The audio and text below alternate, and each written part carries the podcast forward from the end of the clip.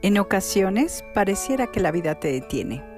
Sin embargo, cuando miras al frente, te das cuenta que siempre hay mujeres dispuestas a darte la mano, que te ayudan y acompañan a seguir adelante.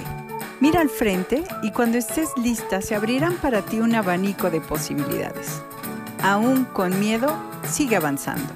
Siempre hay posibilidades. Bienvenida. Hola, soy Lola Blancas y miro el mundo de color violeta. Y me paro todos los días por el empoderamiento de las mujeres. Hola, soy Araceli López Nava y mi pasión es impulsar el liderazgo femenino. Y yo soy Sam y lo mío, lo mío es revolucionar el amor. Y juntas vamos a acompañarte a descubrir tus posibilidades.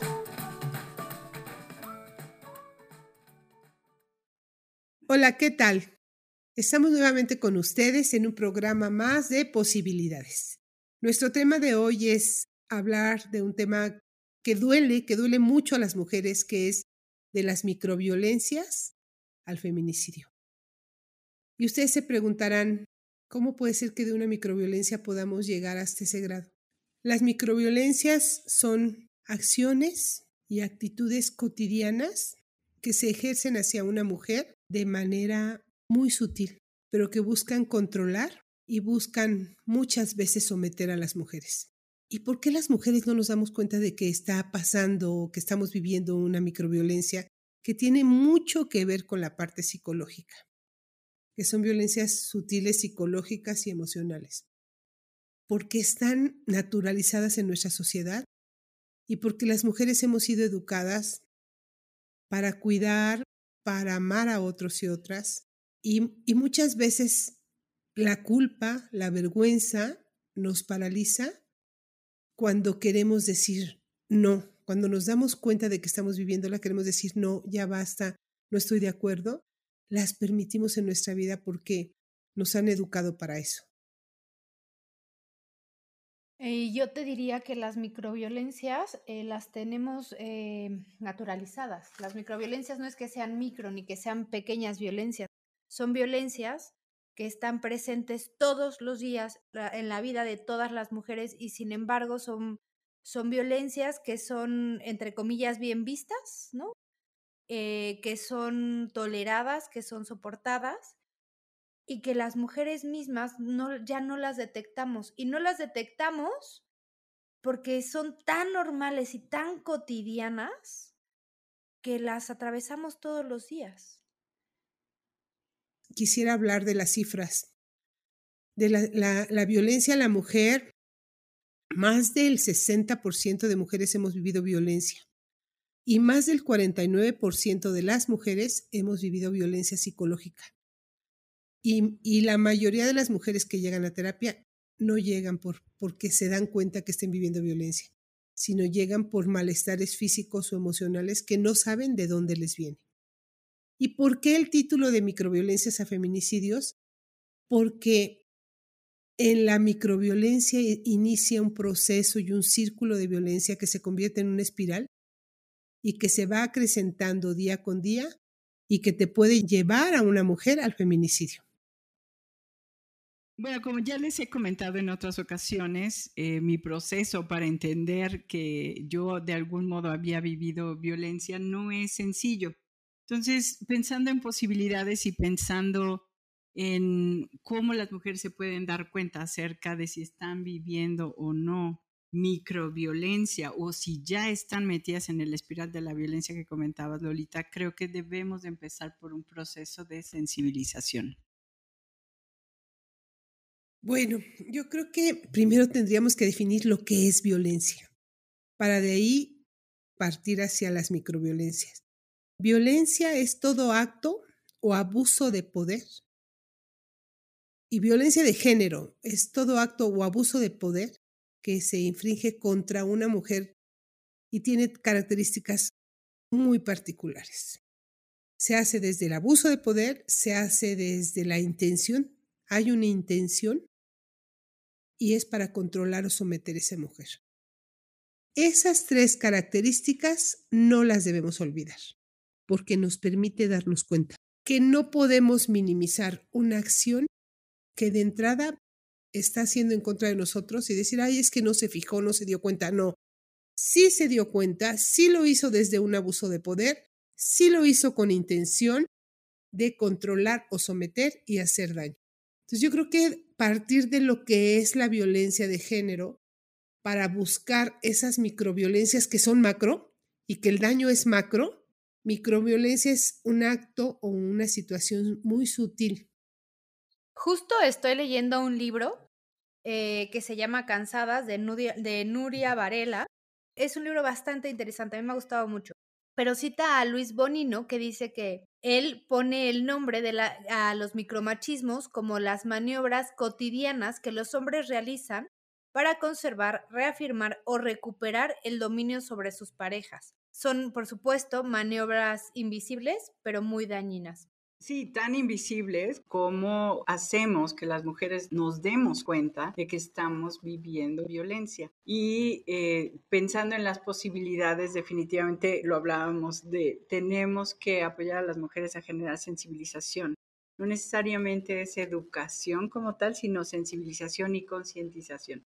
Entonces, tendríamos que pasar por un proceso de darnos cuenta y cómo detenemos la violencia cuando está en etapa de microviolencia, porque ya cuando escala, cuando pasa por ese ciclo de violencia, los números son espantosos. Y bueno, aquí para citar algún, algún estadísticas, ¿no? ONU Mujeres describe que a nivel mundial el 35% de las mujeres ha experimentado alguna vez violencia física o sexual por parte de una pareja íntima o violencia sexual perpetrada por una persona distinta de su pareja. Entonces, tal vez aquí podríamos empezar. Cómo distinguimos una microviolencia, cómo evitamos llegar a que escale y sobre todo, cómo evitamos los feminicidios, que ya sabemos las cifras en nuestro querido México que son terribles, 11.3 mujeres al día.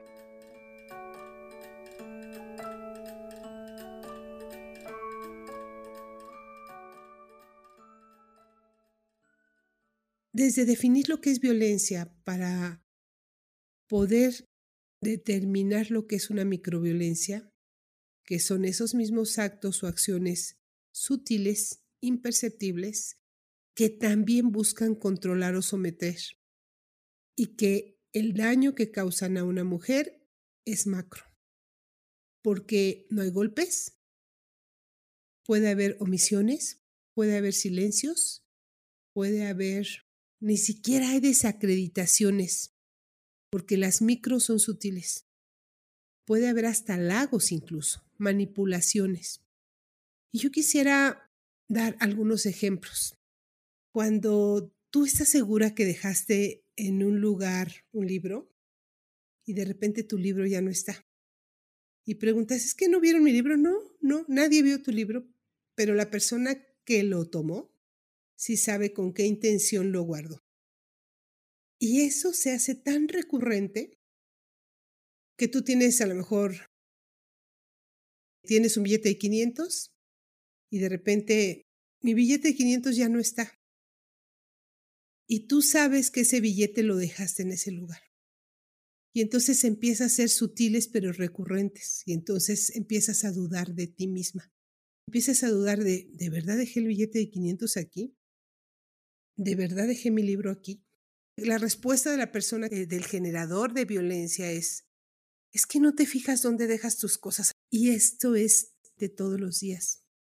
Y entonces llega un momento en que dudas tanto de ti, de tu capacidad, de tu memoria. Empiezas a dejar de ser autónoma porque entonces empiezas a depender de esa persona que te hace sentir que a lo mejor sin él no podrías funcionar porque él te empieza a guardar tus cosas, te empieza a ayudar a, a, ver, yo te guardo los 500 pesos para que no se te vayan a perder, porque ya ves que tú tiras todo, o se te cae, o lo pierdes. Entonces empiezas a, a, a entregar tu poder a una persona y empiezas a dudar de ti. Esto tiene que ver mucho con el gaslight. Samantha podría expresar mejor a lo que se refiere, pero es, es, es, una violencia cotidiana, microviolencia sutil, que llega a un punto en donde puedes pensar que te estás volviendo loca. De hecho, el gaslighting habla de que la pareja abusiva siempre cuestionará la memoria de la víctima en los acontecimientos, incluso cuando ella se acuerda precisamente, ¿no? Y la respuesta de, del agresor, porque a final de cuentas es un agresor, es el perpetuador, es estar loco. Y entonces la mayoría de los hombres, cuando, has, cuando están haciendo algo con una intención y tú te defiendes de alguna forma, la respuesta a todas las mujeres es que estamos locas. Y yo no sé si a ustedes les ha pasado, pero a mí en muchas ocasiones me lo han dicho. Es que estás loca, es que estás loca y te hacen dudar cañón de ti, ¿no? Bueno, yo definitivamente sí me he sentido la loca de la casa y bueno, este tema de gaslighting desafortunadamente también se vive en las organizaciones, ya sea de manera individual, a mí me ha tocado vivirlo hasta de manera grupal, ¿no? Gente que se reúne para hacer quedar mal a alguien y bueno, ya, ya contaremos un poco más de los temas laborales y de las microviolencias, pero aquí para mí la gran pregunta es porque yo lo viví, ¿en qué momento te das cuenta cuando es una microviolencia y cuando es tan sutil?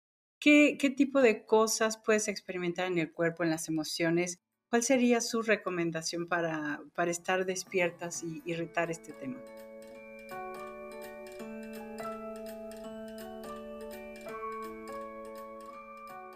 ¿Cómo te das cuenta? Yo pienso que todos los seres humanos tenemos un instinto de supervivencia, pero no nos alcanzamos a escuchar porque pesan muchísimo más los estereotipos y las creencias de género. Entonces, eso nubla todo, toda nuestra intuición.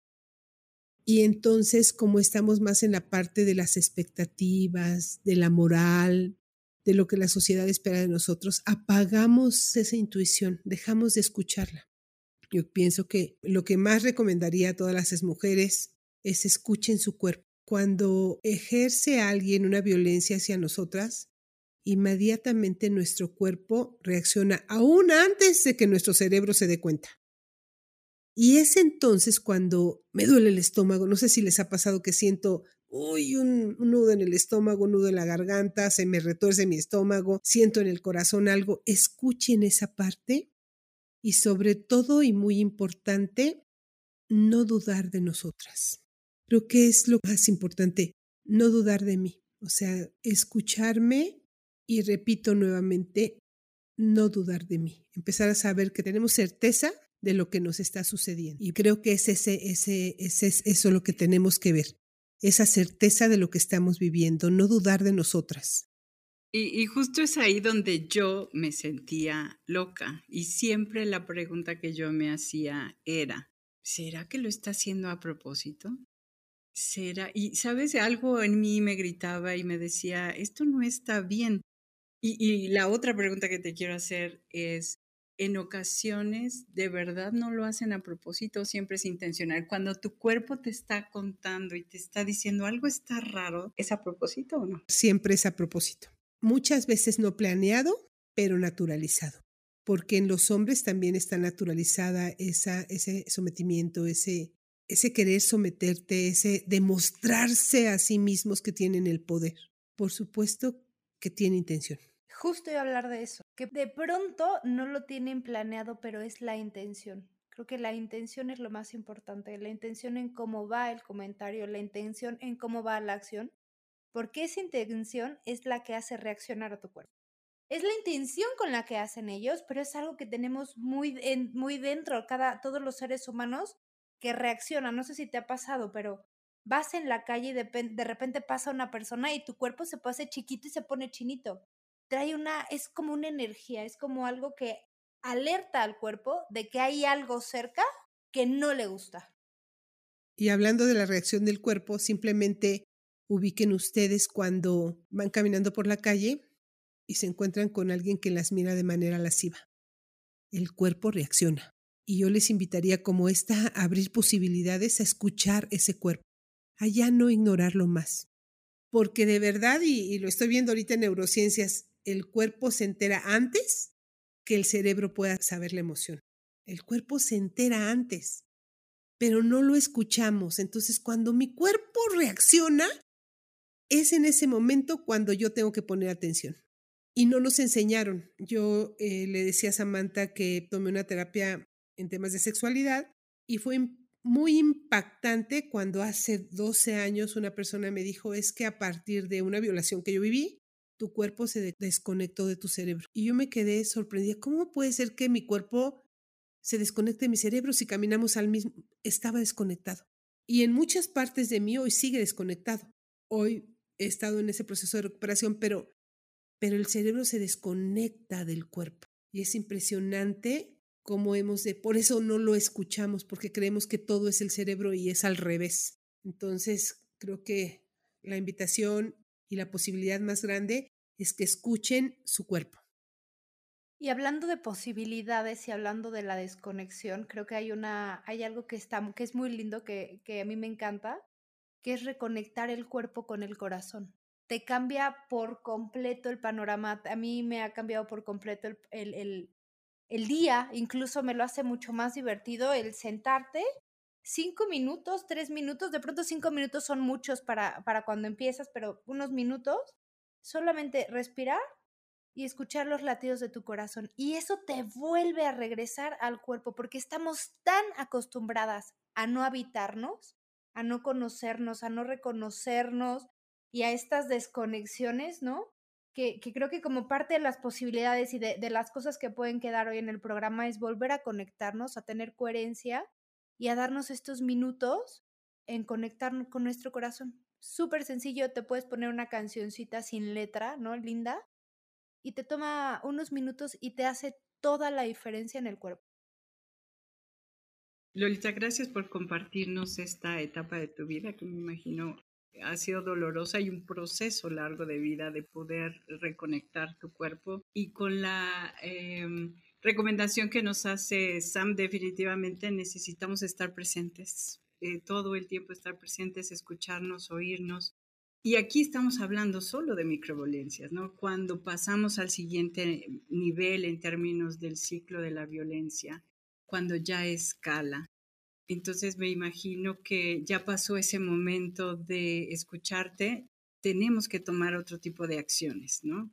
¿Qué hacemos para detectar que la violencia está escalando? ¿Cómo lo detectamos? Y sobre todo, ¿cómo prevenimos que llegue a, lo que nadie queremos, al feminicidio?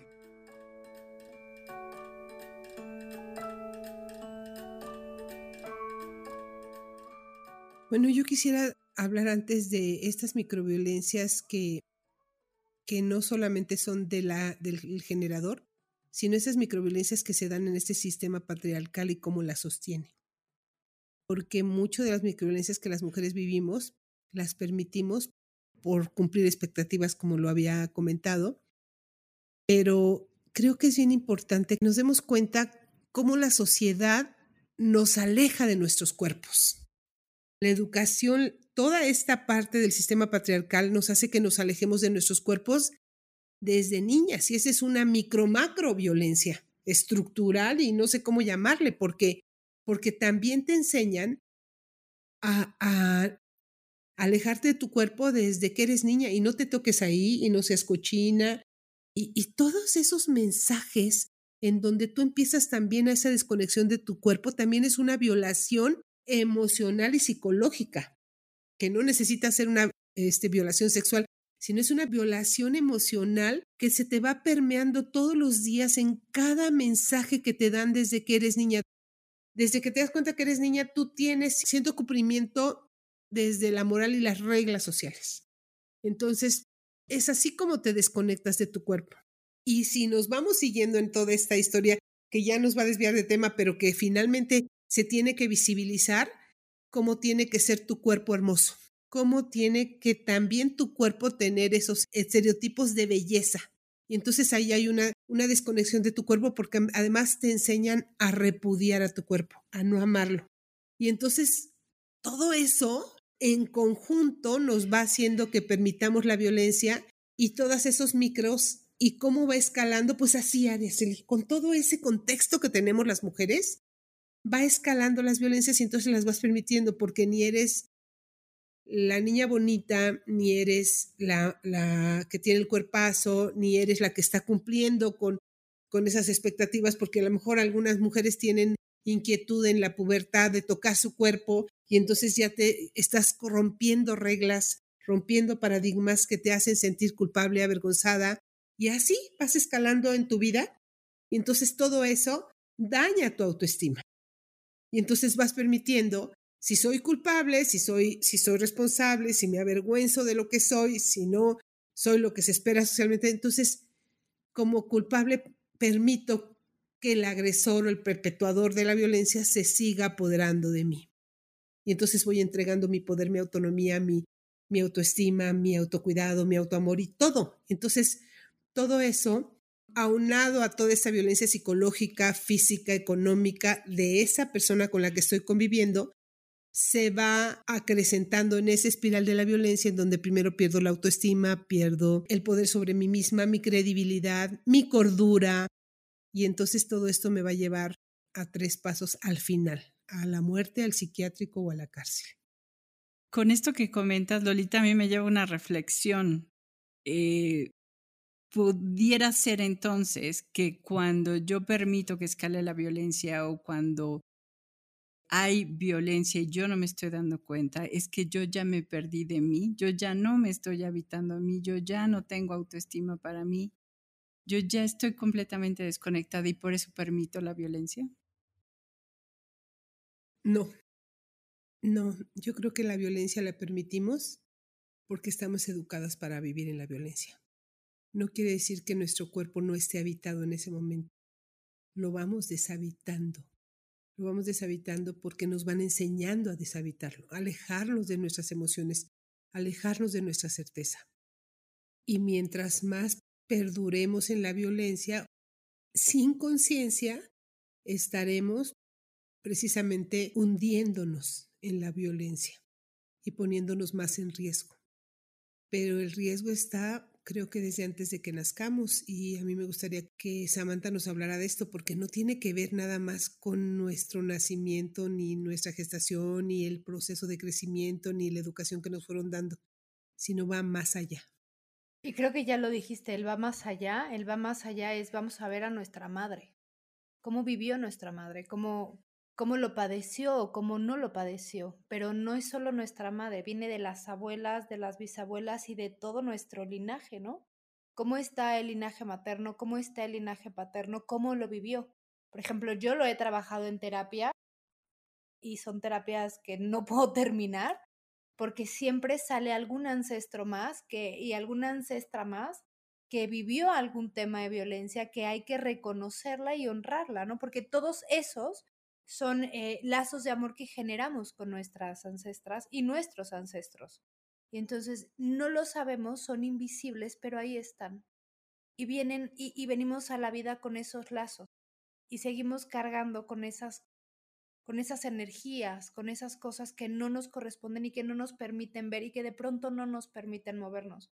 Pero sí es muy importante voltear a ver a, nuestras ancestras y darnos cuenta que lo que hoy tenemos, lo que hoy tenemos las mujeres es herencia.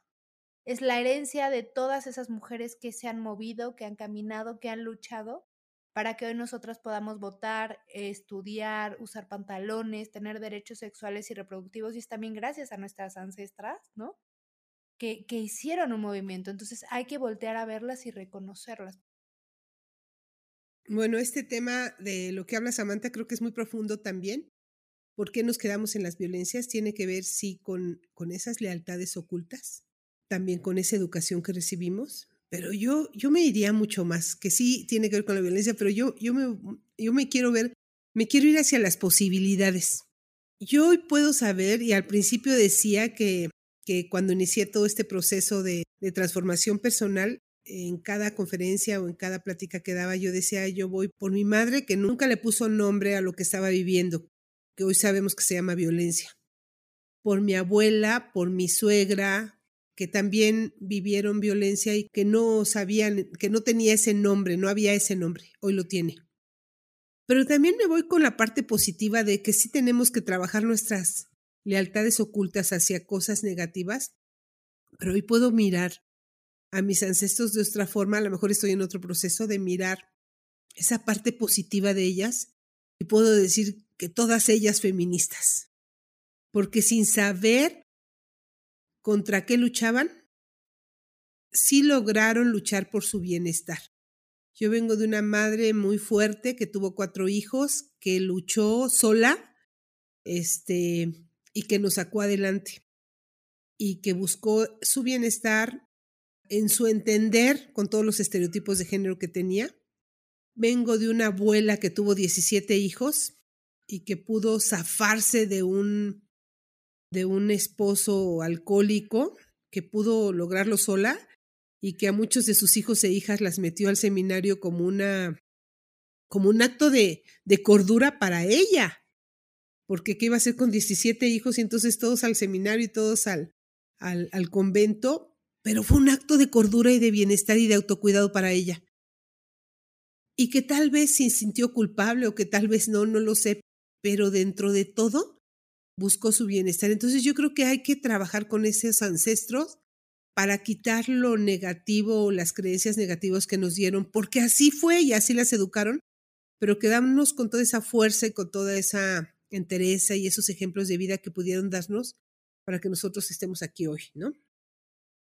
Bueno, hablando de, de nuestros ancestros, eh, yo vengo de una abuela con nueve hijos eh, que vivió mucha violencia, era golpeada y ella, eh, tuve la oportunidad de platicar con ella, tiene 90 años, de hacerle una entrevista, ella divina, y hoy en día todavía esas acciones no las, no las nombra como violencia. Entonces, bueno, así era, hija, eso era lo que había. Entonces, muy interesante cómo eh, en esa época no se veía así, no había un nombre como tal.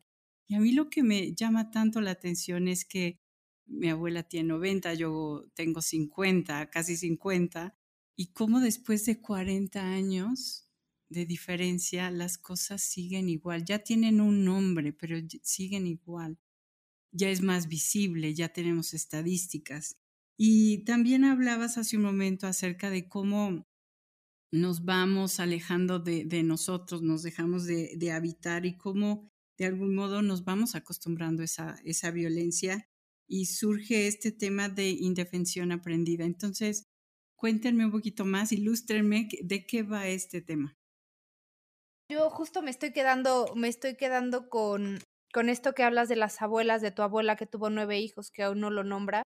Y me viene a la mente mi abuela, que no tuvo nueve, que tuvo 11, uno que murió 12 y tres, dos o tres que hicieron pasar por, por hermanos y nunca lo nombraron, ¿no? O sea, mi abuela se murió sin nombrar las violencias. Mi abuelo, mi abuela estuvo hospitalizada en el hospital psiquiátrico y me duele decir que mi abuelo fue, dijo, lo, lo que la Gordis necesita es un hijo y la fue a embarazar ahí, ¿no? Entonces, ¿te imaginas las violencias que vivieron nuestras abuelas, que no son nombradas, que no son visibilizadas, que no son microviolencias, que yo les pondría son macroviolencias, por no decir una grosería, porque a mí la, la, grosería se me da. Cuando lo dijiste me, me, movió por completo todo, porque, porque digo, pobre de mi abuela, y no solo de mi abuela materna, de mi abuela paterna, también mi abuela materna lo vivió muy difícil. Y si hablamos de la indefensión aprendida, pues justo fue lo que aprendieron ellas, ¿no? A no moverse, a no expresar, a no decir, a no exigir, porque la mujer ha estado tan sometida durante tantos años, o sea, que la han puesto y que nos han puesto y que nos siguen poniendo y nos siguen queriendo poner el pie en el cuello, que como no va a haber indefensión aprendida, cuando hablamos de la indefensión aprendida siempre mencionamos un poco que es algo similar a lo que les pasa a las personas cuando son secuestradas, ¿no? ¿Qué pasa? Que la persona, el cerebro se defiende de una... nuestro cerebro siempre se va a defender. Es tan maravilloso el cuerpo que siempre busca defenderse. Cuando una persona está siendo secuestrada, pues se enamora de su secuestrador para evitar la realidad, para no morir, yo me imagino, ¿no? Para defenderse de alguna forma. Lo mismo hacen eh, eh, las mujeres, lo mismo nos pasa a todas las mujeres el cerebro de alguna forma voltea a ver al agresor y dice, bueno, es que no es tan malo, bueno, es que no me hace, no me golpea tan duro, bueno, es que no me pega, bueno, es que no me, ¿no? Y entonces nos la pasamos justificando porque nuestro cerebro está buscando defenderse de toda esa violencia que estamos viviendo. Y entonces eso es lo que pasa con las mujeres en situación de violencia, ¿no?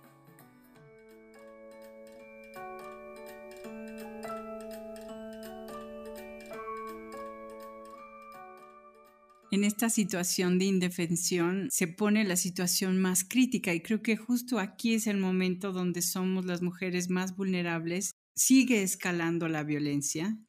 Eh, ¿Qué hacemos cuando ya llegamos a este punto? ¿Cómo lo detectamos y cómo huimos de un posible feminicidio? Es que aquí tocas dos aspectos muy importantes, Sara. Por un lado, la indefensión aprendida.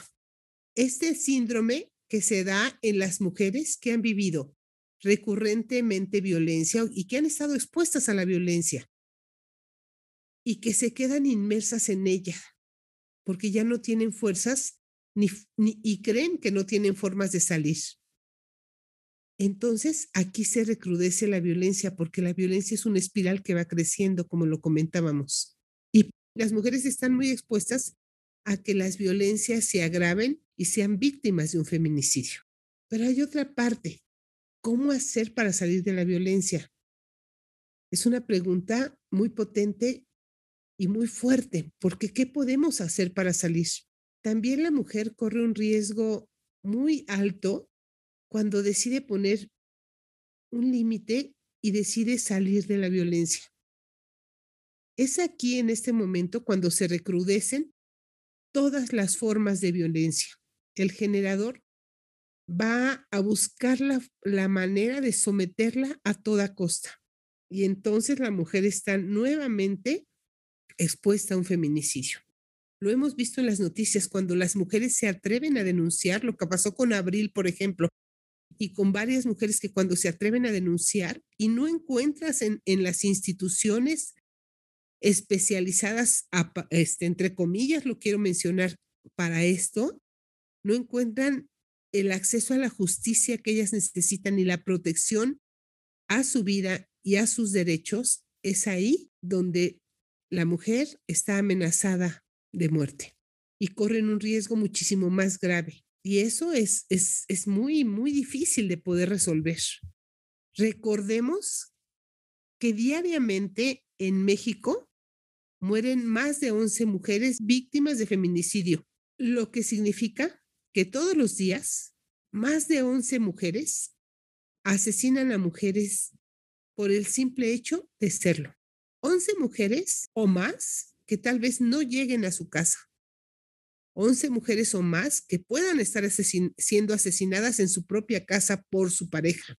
11 mujeres o más que dejan hijos y familias. 11 familias que están en duelo, en un duelo lleno de impotencia, porque no tuvieron el apoyo judicial en su momento para poder detener un feminicidio.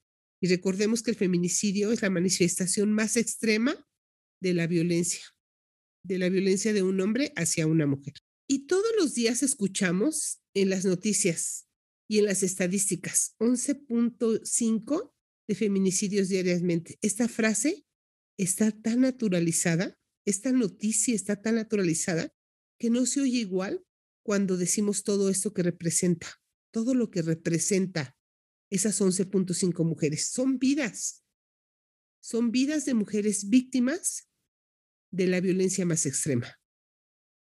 Sobre esta parte de cómo las mujeres pueden evitar llegar a, que la violencia siga escalando y que se pueda dar un feminicidio, yo creo que una parte importante es este podcast de posibilidades que si alguna que esté escuchando pueda identificarse a través de su cuerpo, el cuerpo, acuérdense, escúchenlo, les está gritando muchas veces. En ese momento, pidan ayuda.